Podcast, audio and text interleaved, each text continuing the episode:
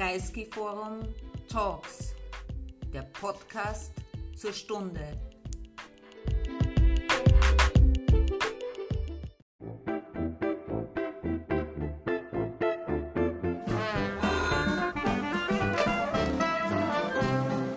Ihr Kreisky. Willkommen in Bruno Kreiskys Wohnzimmer. Ähm, normalerweise sprechen wir über Politik, über Geschichte, über sehr kontroverse Dinge. Heute sprechen wir nicht über das Gute und auch nicht über das Wahre, aber doch immerhin über das Schöne. Und mit wem besser als mit Michael Köhlmeier. Michael, herzlich willkommen. Danke für die Einladung. Michael, was hat dich geritten, ähm, ein Buch über das Schöne zu schreiben in einer Welt, die aus den Fugen gerät und wo das Schöne so ungefähr das Letzte ist, worüber sich Menschen Gedanken machen? Ich habe mir überlegt zunächst, ob es nötig, nötig ist, äh, Schönheit zu erleben oder Schönheit zu machen und sich gleichzeitig Gedanken darüber zu machen. Vielleicht stört es sogar bei der Produktion des Schönen, wenn man Metagedanken über das Schöne macht. Also ich weiß, ich bin eigentlich ausgegangen von meinem Alltag. Ich weiß, dass ich mich, wenn ich von hässlichen Dingen umgeben bin, also Gegenstände, sei es der hässliche Computer oder so, dass mich das auf einer gar nicht bewussten Ebene unglücklich macht. Und ich habe mich dennoch geweigert, sowas wie das Schöne zu definieren zu wollen. Also eine Theorie des Schönen. Und habe dann gedacht, dem Schönen nähert man sich über das Schöne an. Also über schöne Dinge, über, über schöne Gedanken, schöne Bücher, schöne Musik. Und so sind es halt sind's kleine ähm, ist kein System des Schönen, sondern eine Phänomenologie des Schönen vielleicht. Eine Phänomenologie in 59 Begeisterungen, ähm, in denen du deine Begeisterung ähm, mit uns teilst über Autoren, über Werke. Und die Auswahl ist strikt subjektiv.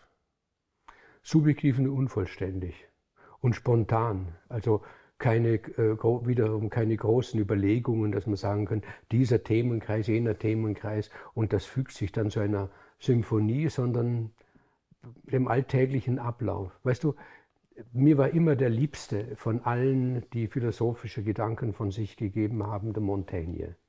Und dieses beim Kleinen anzufangen, zwischendurch dann sich über das ganze Gedanken zu machen, aber wieder auf das Kleine, auf das Konkrete zurückzukommen, das fand ich immer das Menschlichste. Eine Philosophie, äh, die so wie Hegel oder sowas, ein großes System umfasst, die fand ich immer beängstigend, faszinierend, einschüchternd und eigentlich mit meinem Leben recht wenig zu tun habend. Als anständiger Philosoph will man dann tatsächlich ein System haben, eine Theorie haben, eine Definition Ist haben. Ist es so? War das immer ähm, so? Ich weiß es. Ich glaube, ich meine, das ist die Tradition. Ich glaube, es ist eine sehr fruchtlose Tradition. Ähm, und die Definitionen, die stehen dann sich gegenüber, aber sie haben eigentlich wenig miteinander zu tun.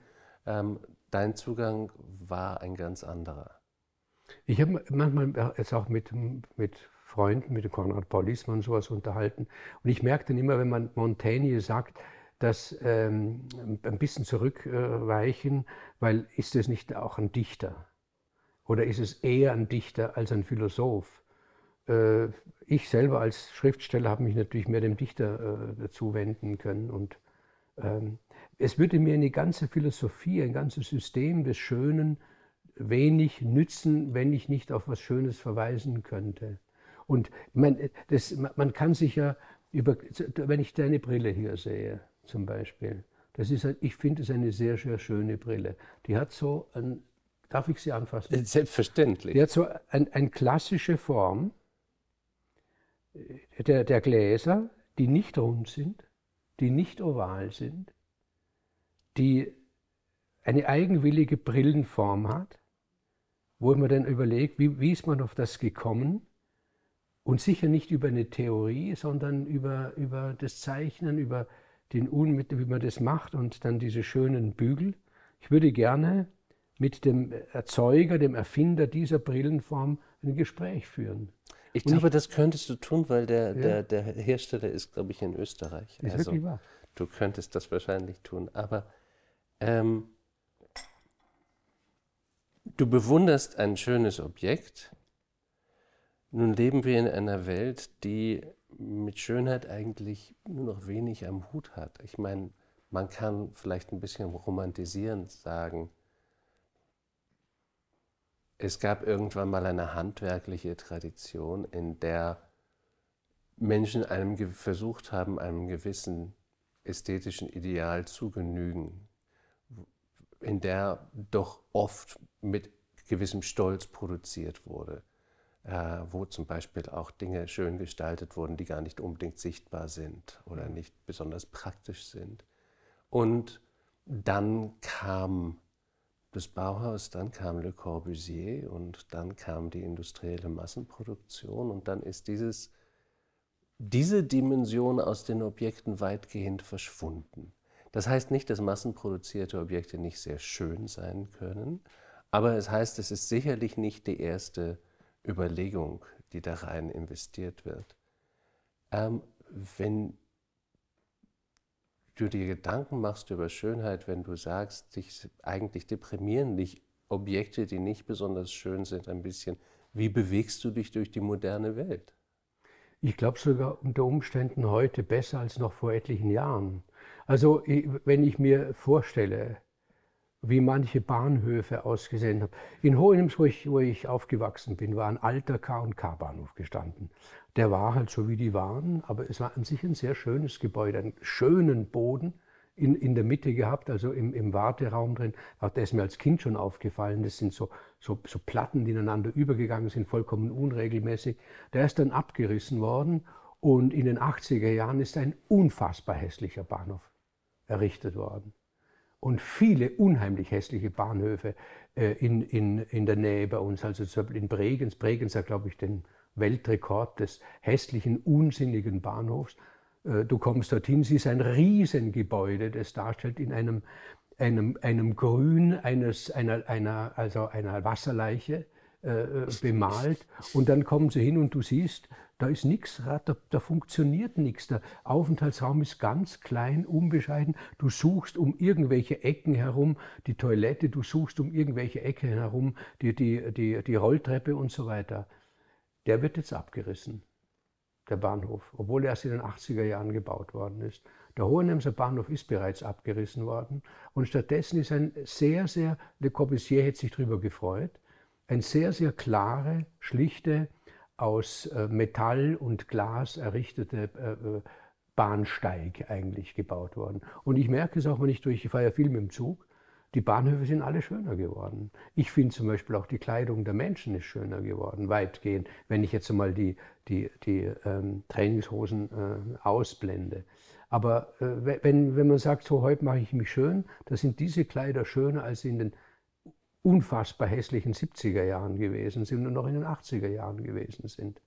Ich finde, viele Dinge sind schöner geworden und viele Dinge sind schön geblieben. Das ist ja auch etwas. Man kann ja auch das Hässliche, das, das Schöne entsorgen gegen das Hässliche, wenn man sagt, man, muss was Neues machen.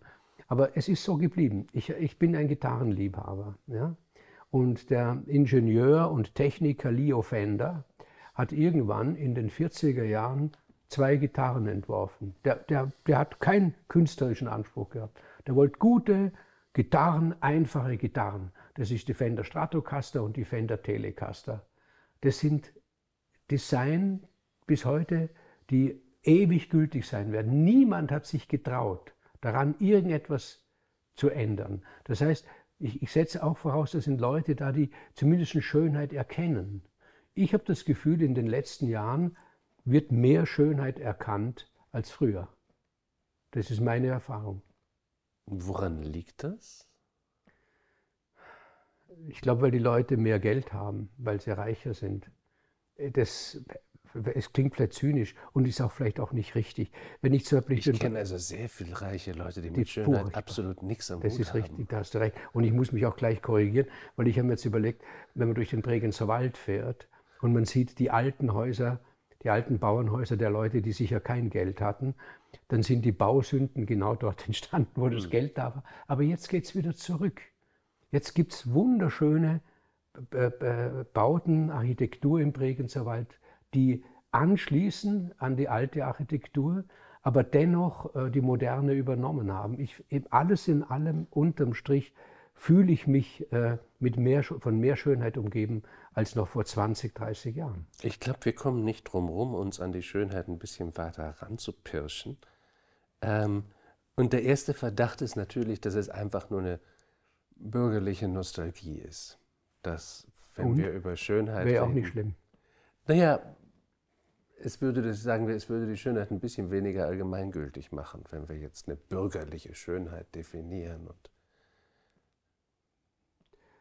Ja, es, es, es hat einen zynischen Hintergedanken, als ob, die, als ob man nur ab einer gewissen äh, Wohlhabenheit überhaupt in der Lage ist, Schönheit zu erzeugen.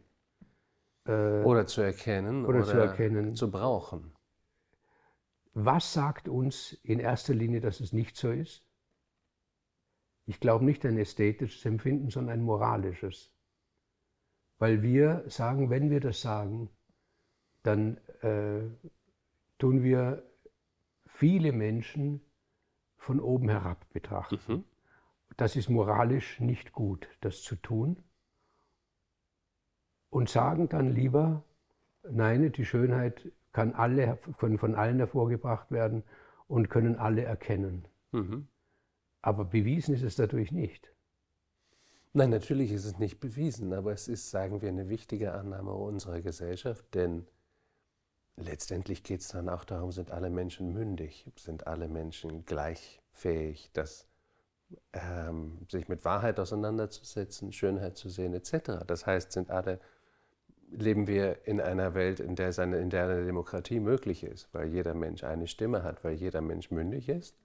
Oder leben wir in einer Welt, in der es immer eine Elite geben muss, die es richtet Nicht muss. oder wird? Äh, In, in alten Zeiten, wo es keine Demokratie gegeben hat, hat man sogar die unsinnigsten Dinge wie eine Uniform eines Kriegers, dessen Aufgabe darin besteht, diese Uniform möglichst bald kaputt zu machen, nämlich tot zu sein, sehr schön ausgestattet. Äh, Also das äh, und, und da würde ich, ich, ich glaube, dass die Demokratie per se nicht etwas ist, was automatisch Schönheit. Ich denke mal, Heinrich Heine zum Beispiel, der gesagt hat, ich bin ein Demokrat durch und durch. Aber es graut mich davor, wenn ich daran denke, dass die Frau äh, am Markt aus meinem Buch der Lieder eine Seite herausreißt, um den Fisch einzuwickeln. Das sagt im Prinzip, sagt es, ich habe Angst vor der Demokratie, dass sie die Schönheit vertreibt. Das will man auch nicht zugestehen, weil das klingt gleich antidemokratisch. Ja, eben. Oder? Und deshalb sagen wir lieber Nein, sogar die, Schönheit, die, die Demokratie befördert die Schönheit. Das ist zumindest moralisch korrekt. Ob es wahr ist, wissen wir nicht. Aber vielleicht braucht die Schönheit immer einen ganz langen Anlauf, bis sie, äh, bis sie erblühen kann. Aber ich glaube, wir haben schon einen langen Anlauf der Demokratie hinter, hinter uns. Und wie gesagt, ich bemerke in den letzten 20 Jahren, dass ein Gefühl für Schönheit eher wächst als abnimmt. Es hat doch, äh, ich glaube, in den alten Gemeindebauten, zumindest in manchen habe ich mir sagen lassen, hat man darauf Wert gelegt, dass oben im Dachboden ein Künstleratelier ist und unten im Erdgeschoss ein Bildhaueratelier im besten Fall. Äh, Das heißt, die alte Sozialdemokratie hat sich orientiert an den Werten des Bürgertums, was die Schönheit betrifft. Oder? Und das ist doch, da, da ist, das wäre doch ein Ansatz. Naja, ich meine gerade, also wenn ich mir die Gemeindebauten anschaue, dann denke ich zuerst mal an den immensen Stolz, der sich darin ausdrückt. Ähm, Wir also sind auch wer. diese großen, ja, diese großen Bauten, also der Karl-Marx-Hof und sowas, erstmal ist eine riesige Skulptur. Ja. Ist gemacht, um auch ästhetisch wahrgenommen zu werden. Also man kann sagen, vielleicht um Macht zu demonstrieren, aber sicherlich auch, also das ist ein ästhetisches Ereignis, da geht es auch um Schönheit. Ja. Aber es ist eben auch dieser enorme Stolz, der sagt, wir wollen mehr tun, als notwendig ist. Wir wollen erreichen, was möglich ist. Mhm. Ähm, wenn du den Bahnhof aus den 80er Jahren beschreibst, dann war das anders.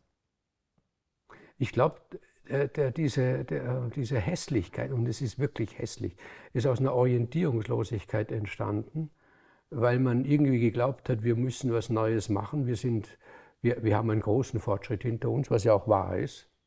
Also, sagen wir so, ab den 80er Jahren beginnt das Plateau. Also von 1945 ging es aufwärts in der Gesellschaft. Und da sind auch schöne Sachen gemacht worden. Also in den 50er Jahren gibt es wunderbares Design. Der, mein, mein, Schwiegervater hat sämtliche Werke, äh, sämtliche Bände von Westermanns Monatshefte gesammelt und da, wenn man das durchgeht, was da sehr viel über Innenarchitektur drin, drin abgebildet ist und gesprochen worden ist. Da gibt es ja wahnsinnig, wahnsinnig, schöne Sachen. Ich kann mich erinnern, bei uns in Vorarlberg gibt es eine Tankstelle, die inzwischen unter Denkmalschutz steht. Ein wunderbares Werk aus den, aus den 50er Jahren. Wo es aufwärts ging, da war irgendwie die Vorstellung von Schönheit und die Vorstellung von Fortschritt irgendwie noch im Gleichklang. Und ab den 80er Jahren beginnt das Plateau, wo es dann eben geht, auf einem hohen Niveau, wo es eben geht und wo, wo dann ähm, eine gewisse Orientierungslosigkeit da war. So das Gefühl gehabt, eine, eine Beliebigkeit.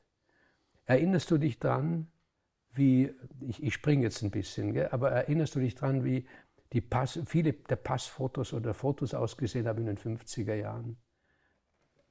So, weißt du, so über die Schulter. Ich bin gerade ja, ja. am Gehen. Es geht weg und wenn es weggeht, geht es aufwärts. Und dieses, da, wenn es so weggeht und geht aufwärts, dann muss ich meine Frisur danach richten und, dann, und, und, und der, die, der, das Kleid, das flattert dann im Wind und, und der Anzug ist auch, das ist dem, dem, dem gesellschaftlichen Fortschritt angepasst, der Bewegung, die da war. Und wenn es am Plateau ist, dann bleibt es irgendwie stehen, da kann man jetzt ausrasten. Da muss man nicht mehr, da kann man dann so, ins, äh, so wie Kim Il-sung, kann man dann ins, in die Kamera reinschauen.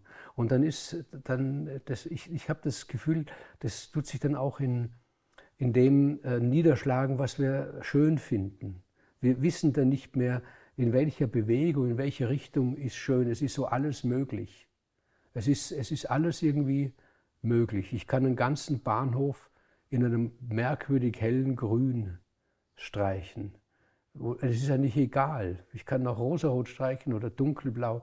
Es ist so beliebig geworden. Es hat kein außerhalb des Schönen liegendes Korrektiv mehr. Ich Aber ich meine, wenn du... Deut, durch mich undeutlich ausdrücken? Schon, gell? Schon, ja. Ich bin natürlich. ja kein Theoretiker. Das weiß ich, aber ich meine, du sagst dann, was schön und was hässlich ist, aber du weigerst dich, uns zu sagen, was so schön und was Ich kann dir sagen, was Schönheit ist. ist. Das zufällige Zusammentreffen eines Regenschirms und ähm, was heißt eines Regenschirms und was ist das? Das Beins eines bulgarischen Dissidenten. Nein, das war. Das, das war Lautréamont, das, das zufällige Zusammentreffen eines Regenschirms und noch irgendetwas auf einem Seziertisch. So hat er die Schönheit definiert. Also, und das muss man ernst nehmen. Äh, warte mal, ich, ich lese, kann ich das, soll ich das vorlesen? Ja, aber bitte. Gell? Weil man, man darf da kein Wort falsch sagen. Ne? Man darf da kein Wort falsch sagen. Über Lotreamo, dass ich das finde auch gleich. Das sagt dir ja was, gell, der Lotreamo. Ne? Das war dieser Mann, der aus, ähm, aus, aus Uruguay nach Paris gekommen ist, um mit da, da ist es 120. Und dann sehr früh mit 21 Jahren gestorben ist, verhungert ist. 1871, also während des Krieges. Und der nur ein Buch geschrieben hat, nämlich die Gesänge des Maldoror. Für die, das war, für die Surrealisten war das wie eine Bibel. Schön wie das zufällige Zusammentreffen einer Nähmaschine und mit einem Regenschirm auf einem Seziertisch. Und das scheint so absurd zu sein und das heißt gleichzeitig auch, es gehört zum Schönen ein gewisser Aspekt der Überraschung dazu. Und, und Überraschung, um an das jetzt anzuschließen, was ich vorhin zusammengestammelt habe, äh, zur Überraschung gehört die Bewegung. Weil wenn ich stehen bleibe, dann überrascht mich ja nichts mehr. Aber wenn ich mich bewege, bewege ich mich von einem Bekannten hin zu einem weniger Bekannten, einem Unbekannten. Und da ist die Schönheit mit drin. Wenn ich oben am Plateau bin und mich setze, dann begegnet mir kein Regenschirm mehr auf einem Seziertisch. Das ist jetzt du siehst Satz, so ratlos, schaust mich. Nein, nein, nein, nein. Das Ja? ist, äh, ich dachte mir, dieser Satz, der sollte in Stein gemeißelt werden. Da, was die Schönheit ist. Da- Dass man auf einem Plateau keinen Regenschirm auf einem Seziertisch sieht. Ähm, Übrigens beschreibt er da nicht die Schönheit allgemein, sondern er sagt, dieser Mann war schön wie die zufällige Begegnung eines Regenschirms und einer Nähmaschine auf einem Seziertisch. Er beschreibt das Äußeren eines Menschen. Und das ist ja doppelt überraschend. Nicht irgendwie, die Welt war an diesem Morgen schön wie die zufällige, sondern der Mann, der ihm begegnet ist, war schön wie die zufällige Begegnung eines Regenschirms und einer Nähmaschine auf einem Seziertisch. Das muss erst mal einfallen. Das ist so, weil, weil du bist dann so überrascht darüber, eben so überrascht, wie du über etwas wirklich Schönes bist, das dich im ersten Augenblick sprachlos sein lässt. Das, was mir natürlich in erster Linie, äh, mir jedenfalls passiert bei Musik, weil Musik macht mich sprachlos. Ich habe immer gewusst, wenn ich über Musik rede, ist es eigentlich im Prinzip ein Geschwafel. Außer ich rede mit einem Musiker drüber, da geht es darum, wie, wie durch die Seite runterstimmen oder so, irgendwas ja rein technisch. aber, aber wenn Thomas Mann über Musik schreibt, ist es auch immer irgendein Geschwafel. Ist es schon, gell, Man irgendwo. kann nicht über Musik reden. Gell, es ist wahr. Ich, ich habe das auch empfunden beim Zauberberg, wenn sie dort sitzen und es hören. Oder bei Dr. Faustus. Oder Endlos, ja, obwohl, ach Gott, obwohl den habe ich dann wieder wahnsinnig gerne gemocht, weil dort redet einer und das mildert es dann ab. Der Zeitblom ist kein Musiker und versteht eigentlich nichts von Musik. Und der redet über Musik. Unter uns gesagt, wie Thomas Mann wahrscheinlich, der Musik geliebt hat, aber wahrscheinlich nicht drüber reden konnte. Aber das mildert es wieder. Hast du nicht das Gefühl? Dort gibt es im, im, Ich im weiß nicht, ich finde eigentlich immer unerträglich, wenn Menschen über Musik schreiben. ja, ja, ja. Ähm, Ich habe auch über Musik geschrieben. Naja, eigentlich immer unerträglich. Ähm, Aber du bist ein Musiker. Ja, ja, aber deswegen, ähm, ich finde es. Hast du nie über Musik geschrieben? Nicht wirklich. Ich spreche manchmal drüber Über deine Geige? mit. Musikern, das ist richtig. Ähm, doch, natürlich. Und dann bin ich unerträglich, wenn ich, wenn ich über Musik schreibe. Aber ähm, also Musik zu beschreiben, das finde ich Das finde ich auch, das geht nicht. das, das, das finde ich immer sehr schwierig. Aber ähm, ich möchte mich trotzdem nochmal an das Schöne ranpirschen. Wir können ganz erstmal ganz einfach anfangen. Ich habe in Paris einen Hund gekannt, das war der Hund von Freunden, so ein kleiner Terrier. Und wir hatten einen Kamin in der Wohnung und da war manchmal ein Feuer drin und er lag nicht davor, um sich zu wärmen, sondern er, er saß davor und schaute rein.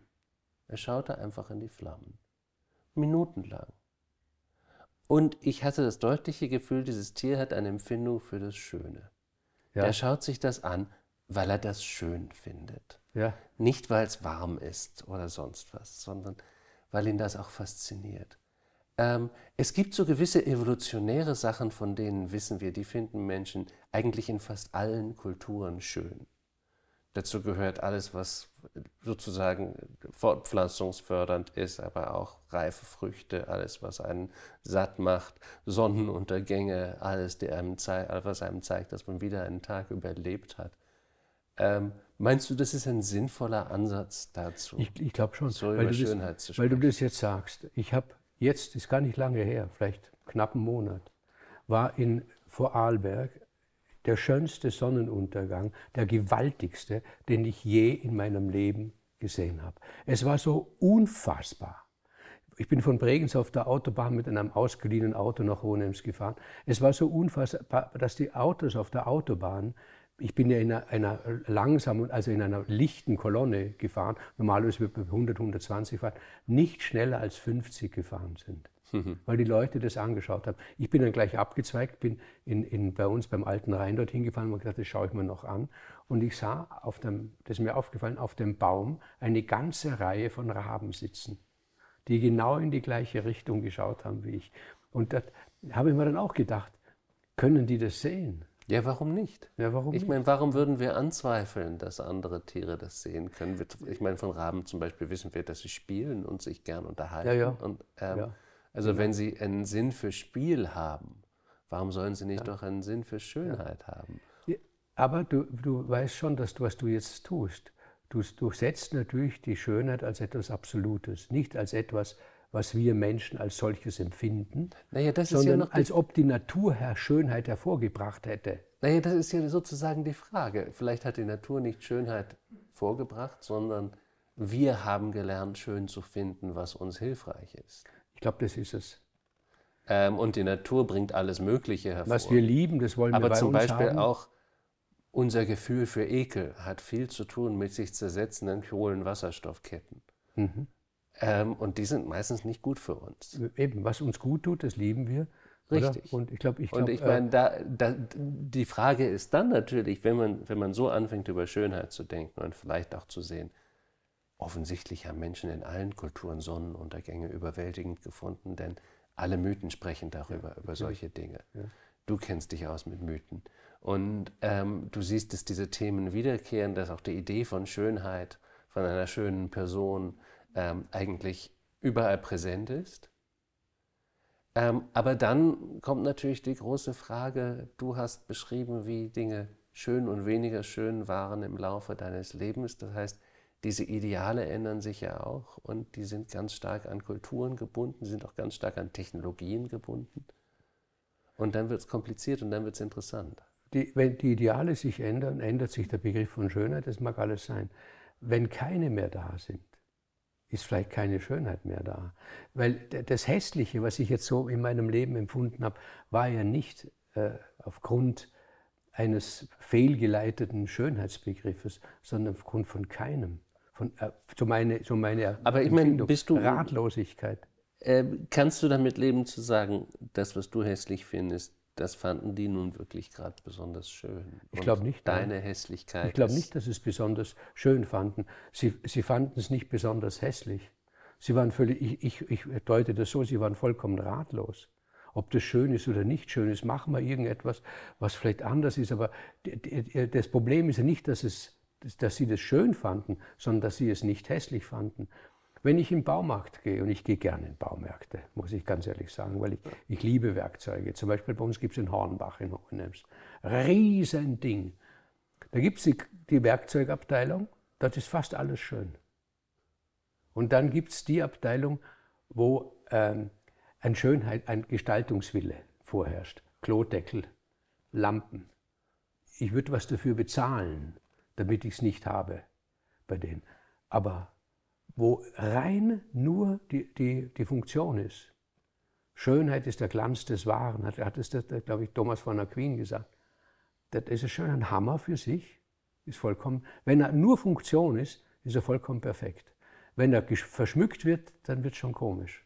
Aber wenn, oder eine Zange, das sind doch alles unheimlich schöne Dinge, die, die man gerne angreift, weil sie dazu gemacht sind, um gut angegriffen zu werden, die äh, schön zum Anschauen sind. Aber wo kein Gestaltungswille des Erzeugers dahinter ist, im Sinne, dass er sagt, ich mache jetzt mal einen besonders schönen Hammer, sondern ich mache einen besonders funktionellen Hammer. Und das finden wir schon. Der Picasso hat doch gesagt, das schönste Auto ist ein Jeep. Da ist nichts dran, was man nicht braucht. Weißt du, mir gefällt ein Chevrolet auch gut, ein alter. Und da ist nur Sachen dran, die man nicht braucht. Ne? Es gibt auch diesen schönen Satz, beim, der König Lear sagt es doch, als man ihm alles, als ihm seine Töchter alles wegnehmen wollen, weil sie sagen, das brauchst du doch nicht. Du brauchst doch kein kleines Heer für dich. Wo er sagt, gib dem Menschen nur, was er braucht. Und sein Leben ist nicht mehr wert als das eines Tiers. Selbst der ärmste Bettler hat irgendetwas im Überfluss. Das heißt, dort definiert er das Schöne im Überfluss. Da sind wir wieder, wie wir am Anfang waren. Das ist das- nicht die Schönheit des Hammers. Das wäre wieder nicht die Schönheit des Hammers, das ist, hast du recht. Ja, das würde, da, da würde er sagen, das genügt mir nicht. Hammer und Widerspruch ist doch eh schon gut. Ne? Die Schönheit lebt ja vom Widerspruch. Alles Schöne lebt vom Widerspruch. Ne? Am wohlsten fühle ich mich, wenn ich über Schönheit rede, natürlich auf dem Gebiet, das ich selber bediene, was, heißt, was die Literatur betrifft. Und dort kann man einige Sachen festmachen für die oder, oder kann kann sagen, ähm, das, schau, ach Gott, ich, ich hab, wenn ich schreibe, ja, und dann ist eines der größten, du, du verzeihst, wenn ich so rumspringe, ja? Ich bitte darum. Ja? Ich springe ist, mit. Dann ist für, für mich das allergrößte Problem bei einem Roman zu schreiben, ist die Architektur des Textes. Also wie erzähle ich eine Geschichte, weil wir wissen, es gibt Leute, die können den allerbesten Witz so erzählen, dass kein Mensch lachen muss. Also wenn Sie die Pointe schon halb vorweg verraten, wenn Sie an falschen Stellen. Also wie baue ich bei der Geschichte die einzelnen Elemente so, dass sie dann als schön empfunden werden. Und ich habe dann immer im Kopf ein Mobile. Das langweiligste Mobile ist eines, das nur aus, aus lauter Kleiderständern, äh, aus lauter Kleiderbügel besteht. Wo genau in der Mitte hängt die rechte und linke äh, Holm ist genau groß. Interessant wird es, wenn der linke Holm ganz schmal ist, der rechte sehr lang, dann muss an den linken ein, größeres Gewicht gehoben werden, sodass das gesamte Mobile aus einer gewissen Entfernung als ästhetisch und harmonisch empfunden wird. Wenn es durch und durch harmonisch ist, ist es zu langweilig. Und das ist immer für mich im Kopf so der Ansporn. Wenn ich den Roman Amerika äh, oder der Verschollene, wie man ihn dann später genannt hat, von Kafka anschaue, dann ist es nach Romanschule gemessen ein vollkommen verwirktes Ding. Ein vollkommen verwirktes Ding. Der Anfang ist eine ganz lange Erzählung über den Heizer auf dem Schiff, der im weiteren Roman mit keinem Wort mehr erwähnt wird.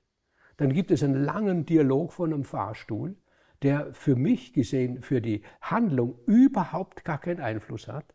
Also all lauter Dinge, die er eigentlich falsch gemacht hat. Und dennoch erzeugen die alle eine, eine, eine Gefühlslage, die den ganzen Roman als Ganzes dann wieder auf einer gewissen Entfernung betrachtet sehr, sehr stimmig macht. Also er ist ganz radikal, ganz ähm, voll Risiko, wie er reingeht, ob das gelingen wird oder nicht. Äh, er ist ja nicht zu Ende geschrieben, dieser Roman, wir wissen es ja nicht, aber der Kafka hat eine Nähe zum Fragment irgendwie gehabt. Und ich finde ihn einer der schönsten, unperfekt perfektesten Romane, die je geschrieben worden sind. Verstehst du, was ich meine? Es gibt perfekte Romane, die wir nicht, nicht so gerne haben, wo äh, die Schönheit, die gezeigt wird, nicht die Möglichkeit aufzeigt, es könnte mit einer kleinen Verschiebung hässlich werden. Äh, Lauren, ich, ich, ich hüpfe halt so, Lauren Bacall finde ich eine wunderschöne Frau.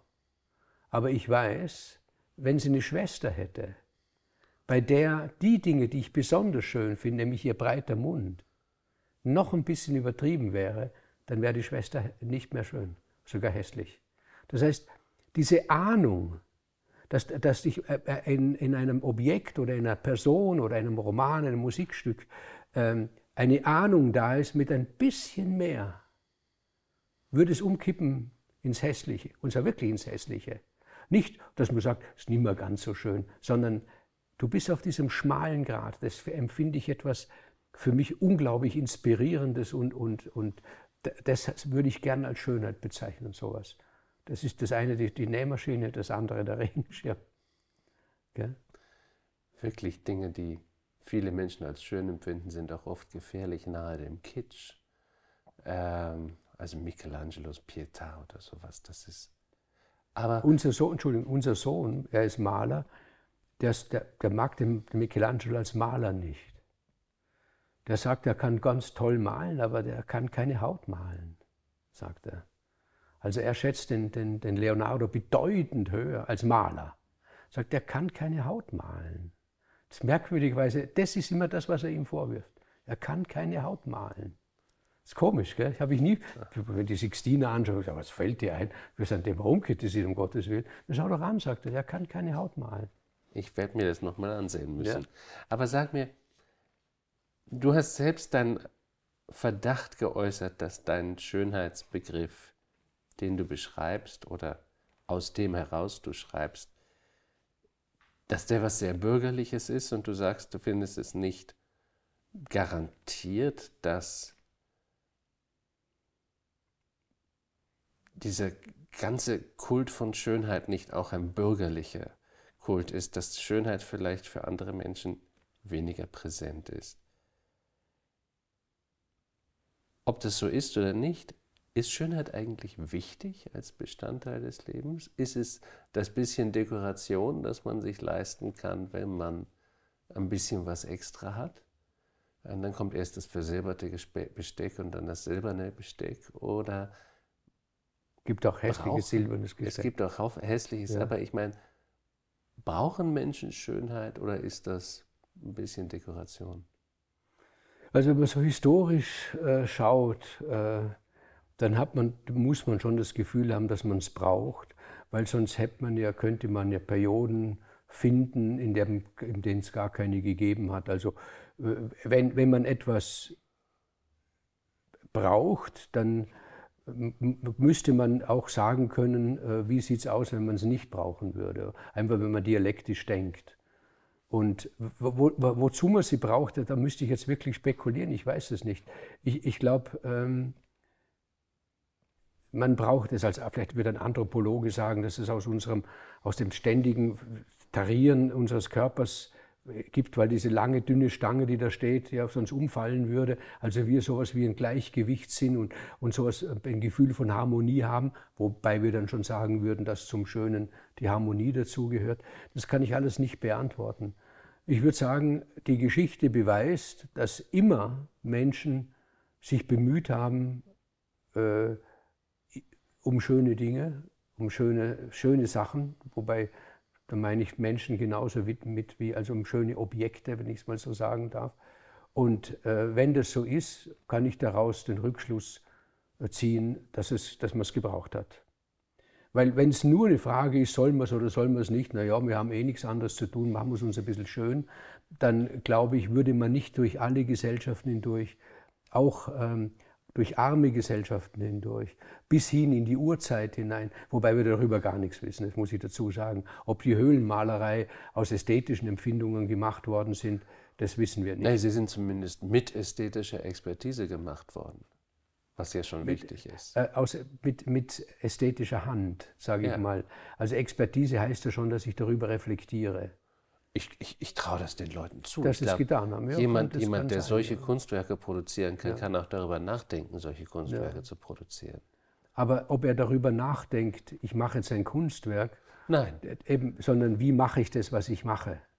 Aber ich meine, wenn man, wenn man sieht, wie die wie die Körperspannung haben, wie die wie sich bewegen, dann ist das offensichtlich ein großer Künstler ja. gewesen, der das gemacht hat. Das glaube ich auch. Der Arnold Hauser, glaube ich, der, der, der Sozialwissenschaftler, war ja der Meinung, dass diese Höhlenmalerei, dass, dass, dass die Jagdszenen, die gezeichnet worden sind an die Wände, äh, eine Einheit mit der Jagd selber gebildet haben. Aber auch das ist Spekulation, wir wissen es nicht. Wir wissen nur, sie sind schön, diese ja. Dinge wir wissen, da waren, da waren Menschen, denen Schönheit wichtig war und die sie auch produzieren konnten. Und Wobei wir wieder rück, rückwirkend sagen, äh, weil wir, ich könnte ja auch sagen, ja, aus all diesen Dingen, angefangen von, von den Höhlenmalereien bis, bis zu Michelangelo herauf, äh, all diese Dinge, die entwickelt worden sind, haben unseren Begriff von Schönheit geprägt und deshalb finden wir das schön.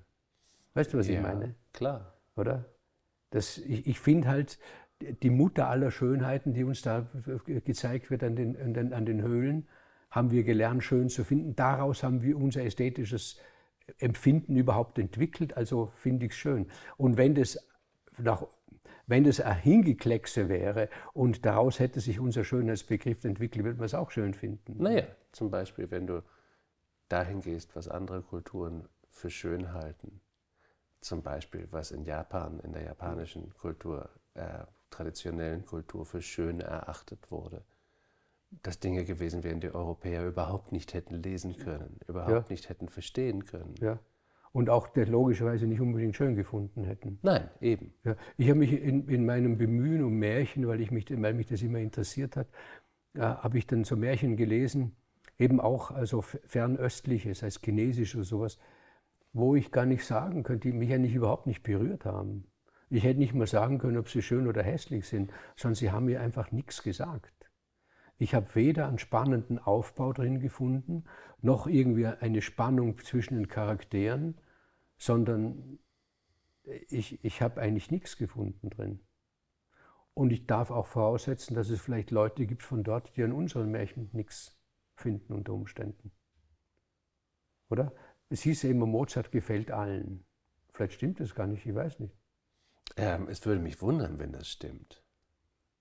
Ja, eh, ja, ja. Und trotzdem gibt es wieder Dinge, die uns ganz fremd sind, die uns dann trotzdem gefallen. Und die übernehmen wir dann. Kulturelle Aneignung nennt man das dann. Oder? Aber wie funktioniert das, dass offensichtlich Menschen in verschiedensten Kulturen ein Bedürfnis nach Schönheit haben, das sich danach richtet, dass zum Beispiel oft junge Menschen schön gefunden werden, weil sie auch fruchtbar sind und dass Kinder schön gefunden werden, dass andere Dinge nicht schön gefunden werden, aber dass die sich dann so völlig unterschiedlich kulturell äußern, dass dann auf einmal Menschen, die aus demselben Antrieb Dinge schön finden, völlig unterschiedliche Dinge schön finden und eigentlich darüber kaum noch kommunizieren können. Oder nur dann kommunizieren können, wenn man sich wirklich auf so etwas einlassen würde. Mhm. Wenn ich, ich verstehe chinesische Oper nicht, ich finde sie schmerzhaft, ehrlich gesagt, manchmal zu hören. Ähm, ich weiß aber, dass es Menschen gibt, die das sehr berührend finden. Ja. Menschen, die sehr viel darüber wissen. Es würde mich wahrscheinlich 20 Jahre kosten, ähm, mich so weit mit in die, auf diese Tradition einzulassen und sie zu studieren und sie kennenzulernen, bis, bis ich das auch entdecken würde. Wie können wir dann aber miteinander kommunizieren? Aber das Spannende wäre doch, also wenn du jetzt 20 Jahre benötigst, natürlich ein langer Zeitraum, will dir niemand zumuten oder so, aber etwas, das dich nicht berührt, das du nicht schön findest, kennenzulernen, um es allmählich schön zu finden, ob du dann gleichzeitig beibehalten kannst, all das, was du bis dahin selber aus deiner Tradition schön gefunden hast, ob das kompatibel ist, zusammengeführt werden kann. Ich glaube schon, dass das ist. Und ich glaube, dass ein großer Teil der Kultur genau auch mitunter darin besteht, dass man sich aneignet an etwas Fremdartigen, begegnet, konfrontiert mit dem ist, ablehnt, es geht aber deswegen nicht weg und dass das Arrangieren mit dem Fremden eine, sowas ist wie ein, eine Amalgamisierung dieser beiden verschiedenen Kulturen, nennen wir es mal so. Das ist, das ist doch ein guter Fall, wenn das passiert. Und es passiert ja ständig, immer wieder. Also wenn ich die Malerei anschaue der Expressionisten, die ja von den sogenannten Wilden und sowas sich unheimlich beeinflussen haben lassen und gesagt haben, das ist ja großartig, wo viele, die meisten Zeitgenossen gesagt haben, Entschuldigung, aber das, der, der, das sind ja Bilder, der zeichnet ja wie ein Kind. Oder? Oder sich auch von Kinderzeichnungen haben beeinflussen lassen. Ich habe gelesen irgendwo, dass in Russland so als, als, also also vor der Revolution, nach der Revolution, unmittelbar, wo es eine unglaubliche Aufbruchstimmung war in der Kunst, Maler gesagt haben, nein, die wirkliche Kunst entsteht dann aus der Zeichnung, wenn einer nicht zeichnen kann. Wenn einer das einfach nicht kann, wenn nicht eine Spur des Lernens da ist. Die sind auf die Straße gegangen, haben ein Blatt Papier gehabt, haben zu irgendeinem, der dahergekommen ist, haben sie gesagt, ich mache dir den Buckel, hier ist ein Stift, zeichne hinten drauf von dir ein Selbstporträt. Und da habe ich gesagt, kann nicht sein, tu das jetzt. Und er gemacht und so, großartig, als Vorlage genommen. Also etwas vollkommen Fremdes wird dann allmählich zu, zum, zum eigenen und geht dann über. Und äh, der, der dümmste Begriff, finde ich, der, der in meinem Leben mir begegnet ist, ist also diese, diese Feindschaft gegenüber der kulturellen Aneignung. Dabei ist es, daraus besteht Kultur. Nicht? Ich müsste einen Großteil all dessen, was ich in meinem Leben an, an, an kulturellen Dingen schätze, müsste ich über Bord werfen. Meinen geliebten Blues, ich, dürfte, ich, ich, ich müsste mich nur schämen, auf die Knie gehen und mir Asche aufs Haupt streuen. Den hat, was, hat man sich angeeignet. Und ich glaube, äh, das ist ein großes Friedensprojekt, finde ich. Also wenn man auch jetzt das Moralische mit reinbringt, dass die ähm, über die, die die Feindschaft, über das Fremdsein, das allmähliche Beschnuppern und Beäugen, das klammheimlich Klauen, bis hin zur, dass es sich durchwirkt, wenn sich zwei vollkommen verschiedene Kulturen äh, da befruchten. Die USA sind ein gutes Beispiel dafür. Man kann über die USA sagen, was man will. Aber was an kulturellen Hervorbringungen es gibt, sei es der, auf dem Gebiet der Volksmusik, was man allgemein sagt, ist so wunderbar, so umfassend, so unglaublich schön. Oder was auch die, die, den Roman betrifft, die, die, die ganze Erzählkunst. Sagt, wir haben etwas zu erzählen. Und wenn du etwas hast, komm mit. Ich nehme dich gerade mit rein in meinen, äh, in, in meinen Roman mit rein. Und nicht jeder hockt auf seinem Häufchen drauf und, und sagt, ja, ich will um Gottes Willen nicht jemanden kolonialisieren. Die äh, Schriftstellerei ist sowieso Kolonialisierung pur, weil ich die Seelen anderer Leute ko kolonialisiere. Nicht? Es gibt neben der Schönheit einen Begriff, den ich sehr ein Begriff, der sehr altmodisch ist, überhaupt nicht Teil der Debatte ist, aber glaube ich ein ganz wichtiger Teil der Debatte ist und genauso sehr rechts wie auch links im politischen Spektrum eigentlich herumspukt und das ist der der Reinheit. Den äh, magst du den Begriff? Nein, ich mag ihn nicht. Eben nicht. Ähm, es ist für mich ein sehr religiöser Begriff und das gibt mir an sich schon eine Allergie. Ähm, aber wir kennen den Begriff der Reinheit aus dem Faschismus, aus dem Nationalsozialismus, die Reinheit der Rasse etc. Aber wenn du das da jetzt über kulturelle Aneignung sprichst und die Tatsache, dass in einer multikulturellen Welt nur Menschen, die authentisch für ihre Identität sprechen können, sprechen dürfen, dann hat es auch so ein, für mich ein, ein besorgniserregendes Reinheitsidee dahinter. Denn wer ist dann rein genug, um für sich und für seine, die authentische Erfahrung seiner Community zu sprechen? Die, die, die, wer ist weiß ja. genug, chinesisch genug, schwarz genug, um authentisch ja. das wiederzugeben? Das heißt, man kann dann irgendwann gar nichts mehr sagen. Na, es ist furchtbar. Mit einem großen Kreis außen herum äh, nähert sich das immer wieder genau dort, wo man denkt, diese Scheiße hat man überwunden, ja. nämlich diese, diese, was die Nazis eine Vorstellung gehabt haben von ihrer reinen Kultur. Es ist äh, ein Horror, wenn man sich das vorstellt. Oder wenn ich mir, wenn man denke, auf einmal sagt man, ja gut, okay, es kann auch kein Weißer den Othello spielen. Und ich frage, warum eigentlich nicht? Ja, weil niemand erahnen kann, was in der Seele eines Schwarzen, also Unterdrückten vor sich geht. Der Othello ist nicht unterdrückt. Nein, und, äh, der Othello war der oberste Befehlshaber des venezianischen Heeres. Also wenn das eine Art von Rassismus ist, dann weiß ich auch nicht, wenn man dann einen Schwarzen zum Obersten, dass er schwarz ist. Da gibt es drin überhaupt gar keinen Grund. Was, man könnte den auch, einmal erzählt er doch und sagt, äh, glaube ich, sein, also der, der, der, der Vater der Desdemona sagt, ja, er hat meine Tochter bezirzt mit den Geschichten aus einer fernen Heimat. Wenn es ein Schwede gewesen wäre, könnte man genau das Gleiche sagen. Das ist doch so, auch so ungebildet. Das ärgert mich. Weil man wüsste das ja alles. Man muss ja nur nachlesen. Das wäre aber mühsam. Ja, es wäre mühsam. Aber wer nicht die Mühe auf sich nimmt, der kriegt auch nicht dann den Lorbeer. Oder?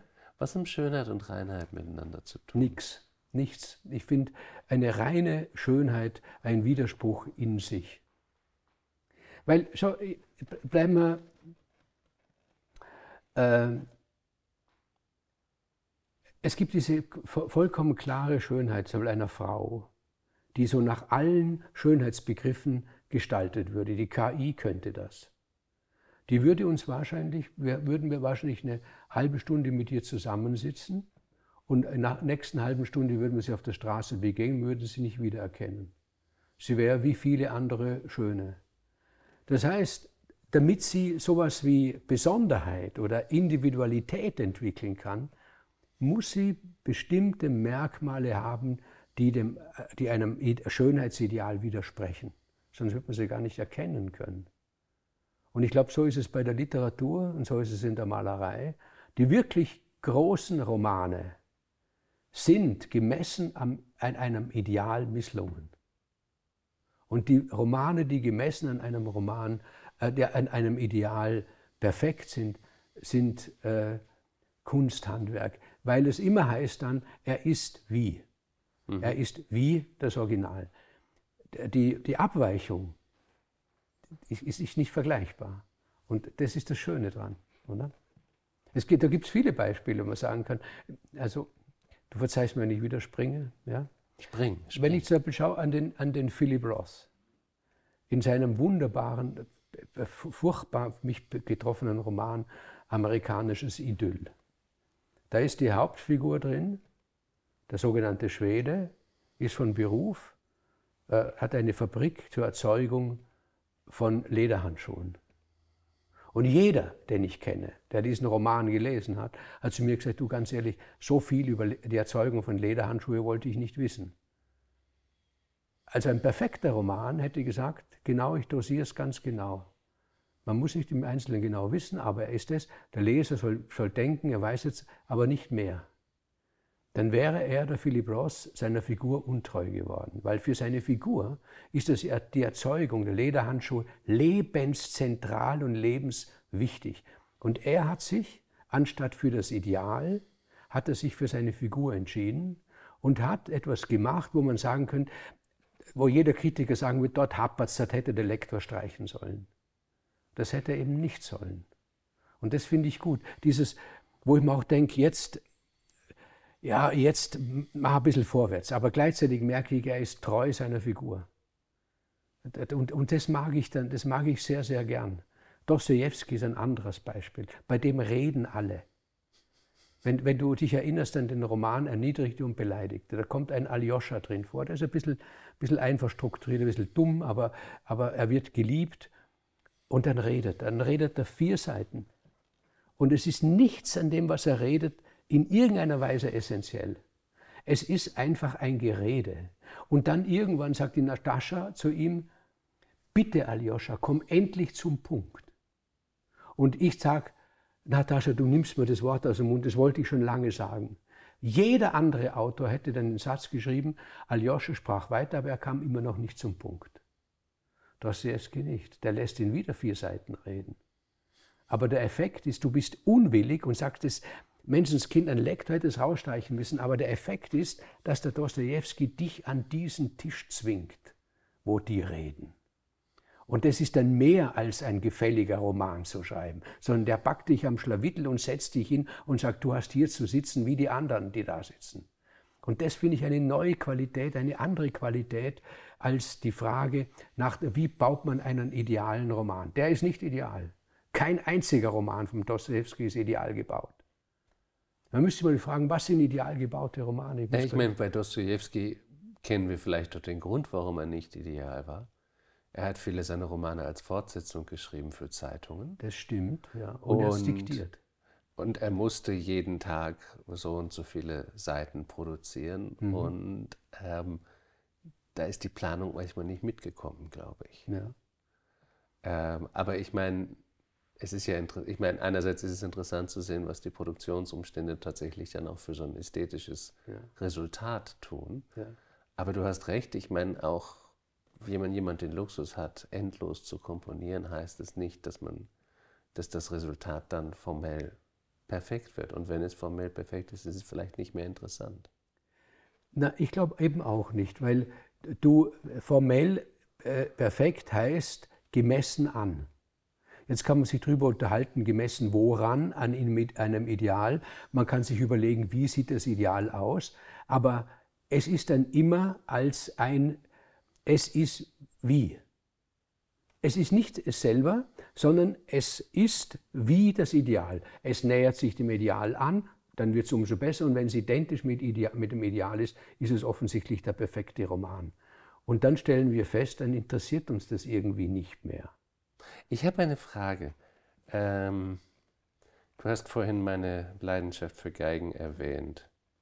Und ich interessiere mich für historische Geigen und die sind Meisterwerke gemacht von großen Handwerksmeistern. Und eine Geige hat, wenn du sie anschaust, mit den zwei F-Löchern eine ganz symmetrische Struktur. Und die sind ganz oft nicht symmetrisch. Und das liegt nicht daran, dass sie das nicht konnten, dass sie nicht bis ja, auf den Millimeter genau arbeiten konnten. Und es ist ja auch eine ganz einfache Schablone, die man nur braucht, um das wirklich absolut symmetrisch zu machen. Aber man merkt, es hat sie einfach nicht interessiert, dass die F-Löcher wirklich auf genau derselben Höhe stehen. Es wäre möglich gewesen, aber warum? Und die sind alle etwas unsymmetrisch unregelmäßig unsymmetrisch. Ja. Also da ist auch kein großes Geheimnis dahinter. Man sieht einfach, bis es zur Massenproduktion kommt, wo alles natürlich symmetrisch gemacht wird, ähm, ist es genauso wie im menschlichen Gesicht einfach kein Kriterium gewesen. Es war nicht wichtig. Ja. Glaube so, es war nicht wichtig und sie sind halt so unterlaufen, weil sie so gemacht haben. Oder sie haben es bewusst nicht exakt gemacht. Weil gekonnt hätten Sagen wir ja. so, das ist bei gekonnt Hunderten von Meistern ja. über Jahrhunderte wahrscheinlich schwierig für alle zu sagen. Ja, ja, ja, ist richtig. Ähm, aber ich finde es interessant zu sehen, dass eben auch da das, was wir für ein sehr wichtiges Kriterium halten, verletzt wird, vielleicht bewusst verletzt wird. Vielleicht sagen Sie auch, die Geige hat ein interessanteres Gesicht, wenn die Nase etwas es nach links ja, zeigt. Ja, ja, ein Gesicht, ähm, ja. ja. Es ist so wie bei, den, wie bei den Säulen in den griechischen Tempeln, oder? Ja. Ich glaube, unter Napoleon oder haben sie einen nachbauen wollen in Paris natürlich alles exakt gemacht. Die Säulen sind leicht bauchig bei den, bei den, in, mhm. in der Antike, aber auch die Bauchigkeit ist nicht bei jeder Säule gleich. Einmal sitzt der Bauch ein bisschen tiefer, einmal ein bisschen höher. Auch der Abstand von Säule zu Säule ist nicht exakt. Es ist alles ein bisschen nicht exakt. Und jetzt ist die, ich, ich glaube, ich meine, die hätten es natürlich gekonnt. Es ist ja nicht so, dass man sagen wird, die, die haben da irgendwie gepfuscht oder die. Ich glaube das natürlich nicht. Ich glaube, dass die das ganz bewusst so gemacht haben. Warum das so ist, ob unsere Sinnesorgane, da kommt man jetzt ins, fast ins Medizinische rein, unsere Sinnesorgane äh, so ausgestattet sind, dass wir nur dann etwas schön empfinden, das kann ich nicht beurteilen. Aber ich kann das Resultat feststellen. Es stimmt nicht ganz genau. Und was ist, du bist ein Musiker, du weißt es vielleicht besser, wenn man sagt, ein Trompeter. Und es kommt ganz wichtig auf den Ansatz an, wo einer hat. Der Ansatz ist genau das, wenn du es genau analysierst, wo es nicht stimmt. Genau das, im, wenn man das verlangsamen würde und dehnen würde und aufzeigen würde, dann ist es die Kurve, bis der Ton gefunden wird. Also würde man sagen, wir machen das über den Computer, der macht diesen Fehler nicht. Der hat von vornherein diesen Ansatz. Das würde uns nicht gefallen. Also dieses Unperfekte, das noch nicht gelingen, das im Ansatz drin ist, das ist ein Grund, warum wir das schön finden. Wenn wir auf den Blues kommen, das Schönste im Blues ist die Blue Note. Das ist das, was nicht eindeutig ist. Es jetzt spielt er bisher jetzt schon im Moll oder ist noch im Dur? Hast du nicht das Gefühl auch, dass das schön ist, weil es uns reinlässt? Ja, ja. Weil es unsere eigene ist, Ratlosigkeit, unsere eigene gute, Unvollkommenheit. Das ist eine, eine schöne Antwort. Äh, etwas Schönes, etwas vollkommen Schönes und Symmetrisches ist auch hermetisch. Ja, das sagt, du hast hier nichts verloren. Draußen, ja? Du hast hier nichts verloren, ja. Und es sind genau wie in einem Gesicht ja. was das Gesicht interessant macht. Was mich, ich möchte dich noch auf ein Kapitel ansprechen in dem Buch, weil das, es ist auch so eine seltsame Geschichte. Und du liebst Mythen, also musst du diesen Mythos nochmal aufnehmen für uns. Es geht um den Turmbau zu Babel, dem du ein Kapitel widmest. Und den kann man auf Schönheit münzen, natürlich auch, weil da Menschen versuchen, an den Himmel heranzureichen. Also sie wollen Perfektion. Sie wollen Vollkommenheit. Und Gott sagt ja nicht, das ist Hochmut. Ähm, er sagt auch nicht, dass Menschen schlecht sind oder dass sie böse sind. Er ist einfach eifersüchtig. Mhm. Er will nicht, dass die so einen schönen großen Turm haben und er nicht. Und deswegen stiftet er die große Verwirrung und mhm, das, ja. das große Unternehmen geht mhm. auseinander. Erklär uns das. Es ist ja schon eine Fortsetzung in der Schöpfungsgeschichte ganz am Anfang. Äh, wenn wir erinnern, es gibt ja zwei Bäume. Den Baum der Erkenntnis von Gut und Böse und dann gibt es noch einen zweiten, den Baum des Lebens, wo, wo dann sagt, wenn wir dort, wenn sie jetzt dort auch noch die Früchte essen, dann sind sie wie wir. Also dies, dieser Gott, auch das steht drin in der Bibel, ich bin ein eifersüchtiger Gott. Also knie dich nicht vor anderen Göttern nieder, wobei wieder eingestanden wird, es gibt andere. Mhm, klar. Oder? Und ich schweife ein bisschen ab. Und es gibt ja zwei Namen für ihn in der Bibel, äh, Yahweh, weil so viel heißt wie ich bin der ich bin, also eine Tautologie, was auch schön ist, dass man das höchste Wesen nur tautologisch äh, bestimmen kann. Und das andere heißt Elohim, und das heißt einfach die Götter. Das ist ein Plural, ja. Das ist ein Pluralwort. Aber das nebenbei, oder? Da, auch das ist, finde ich, tröstlich. Im Gegensatz zum Neuen Testament, wo, wo Gott schon etwas viel Abstrakteres und viel um, um, dem vordere, um unsere Diskussion aufzunehmen, viel reineres ist. Er, er ist viel menschlicher. Er ist rachsüchtig, er ist eifersüchtig und er ist jemand, der überbestraft. Also der nicht sich dran hält und sagt Gleiches mit Gleichem, sondern der überbestraft. Also weil die Menschen da in der Lage sind, einen Turm zu bauen. Und sie bauen ja nicht ihn, um Gott zu beleidigen. Das tun sie ja nicht deswegen. Also ist ja nicht so, dass, dass ihre architektonische Leistung als Gotteslästerung gedacht ist von vornherein. Sie tun, weil sie es können und weil sie halt, damit man sie überall sieht. Aber nicht, dass Gott sie sieht, sondern dass alle Menschen sie sehen. Und darauf ist er eifersüchtig. Sie haben ihn nicht mittun lassen. Sie haben ihm nicht den Plan geben lassen. In der Bibel spielt Schönheit erstaunlicherweise sehr wenig Rolle. Sehr Auch in der griechischen Mythologie nicht. Also, naja, die schöne Helena zumindest ja, hat einen ganzen Krieg ähm, losgetreten. Das schon, aber, aber die, die, Schönheit der Frauen in der griechischen Mythologie ist äh, nicht mit, mit dem Bild von uns, von dieser so einer reinen Schönheit zum vergleichbar. Das ist immer, immer sexuell konnotiert, natürlich. Und alle Sexualität, in der, oder nicht alle, aber den allermeisten Sexualität, die in, der, in, der, in antiken Mythen vorkommt, wird uns heute nicht mehr gefallen. Das ist alles äh, ich, ich habe lange über, überlegt, ich habe nur zwei Liebespaare gefunden. Nur zwei. Odysseus und Penelope und Perseus und Andromeda, die zwei. Und, und Odysseus und Penelope ist ja so eine Sache, sehr interessante Sache, aber ansonsten heißt Mann, Frau, Vergewaltigung, Begehren und hinterher wegtreten. In, in den aller, allermeisten Fällen. Es gibt auch noch die alten Philemon und Bautzis, die sich so lange gehalten haben. Die ist schön bei Philemon Bautz. Es gibt natürlich auch viele äh, äh, Baukiss, muss man sagen, weil, der, weil der, die Griechen ja ein K gehabt haben. Dann gibt es natürlich viele schöne, auch lustige ähm, Sidestep-Anekdoten über sie. 60 Jahre waren sie zusammen und er sagt, als der Zeus ihm sagt, so, du kannst dir wünschen, was du willst. Ihr könnt euch wünschen, was ihr wollt, weil ihr habt uns freundlich aufgenommen. Sagt er, hört zu, die ersten 20 Jahre haben wir nur gestritten. Die zweiten 20 Jahre haben wir kein Wort mehr miteinander geredet und erst jetzt langsam haben wir uns gewöhnt und wir wünschen, dass es so bleibt und wenn es abbricht, dass niemand übrig bleibt, dass wir gleichzeitig sterben.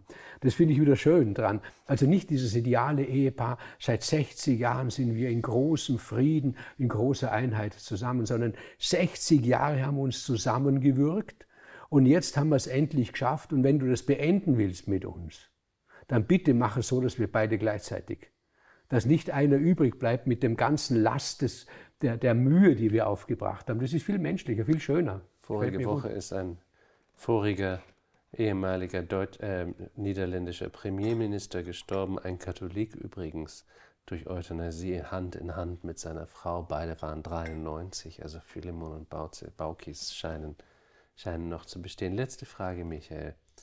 Ähm, die einzige große politische Bewegung, die wirklich in die Schönheit verliebt war, war der Faschismus. Ähm, dessen Ideal war im Wesentlichen ästhetisch, großblond und blauäugig. Das war, es ging um, um ein ästhetisches Ideal. Ähm, gleichzeitig ist Schönheit ein Teil von unserem Leben und ich würde auch behaupten, jeder Mensch braucht Schönheit, auch wenn nicht vielleicht jeder Mensch, sagen wir, die, die Sprache gelernt hat, die dazugehört, um um sich wirklich differenziert damit auseinanderzusetzen. Aber ich glaube schon, dass die meisten Menschen einen Instinkt haben, der zu dieser Schönheit führt. Wie wichtig ist Schönheit in der Politik heute? Also zunächst hat mich der Satz jetzt sehr betroffen gemacht, weil er, weil er so auf der Hand liegt, dass die einzige politische Bewegung, die auf Schönheit großen Wert gelegt haben, der Faschismus war sowohl der italienische als auch, auch bei den Nazis. Das macht einen sehr betroffen, muss ich sagen. Da muss ich zuerst einmal viel lang drüber nachdenken und mich ärgern, warum ich nicht selber, obwohl es so auf der Hand liegt. Ja. Ähm, leider Gottes glaube ich, dass es in den parlamentarischen Überlegungen und Debatten keine große Rolle spielt. Und wir sehen ja auch immer wieder, wie viel Umfang nimmt in einem Regierungsprogramm, in einem Parteiprogramm ähm, diese Bereiche der Kultur, wo, die, wo wir den Schönheit zurechnen, wie viel Platz nimmt es dort ein? Sehr, sehr wenig. Da kann man einerseits wiederum an, anschließend an, an, an die, den Faschismus, der also auf Schönheit viel Wert gelegt hat, wieder zufrieden sein und kann sagen, ja gut, diese, das Parlament und die Regierung sagt, die Schönheit ist die Sache jedes Einzelnen, da mischen wir uns nicht ein, weil wenn wir uns einmischen, müssten wir Vorgaben machen. Das wäre wär sicher nicht sehr gut. Also vielleicht ist es gar nicht so schlimm, so schlimm, dass die sich da nicht so sehr viel drum kümmern.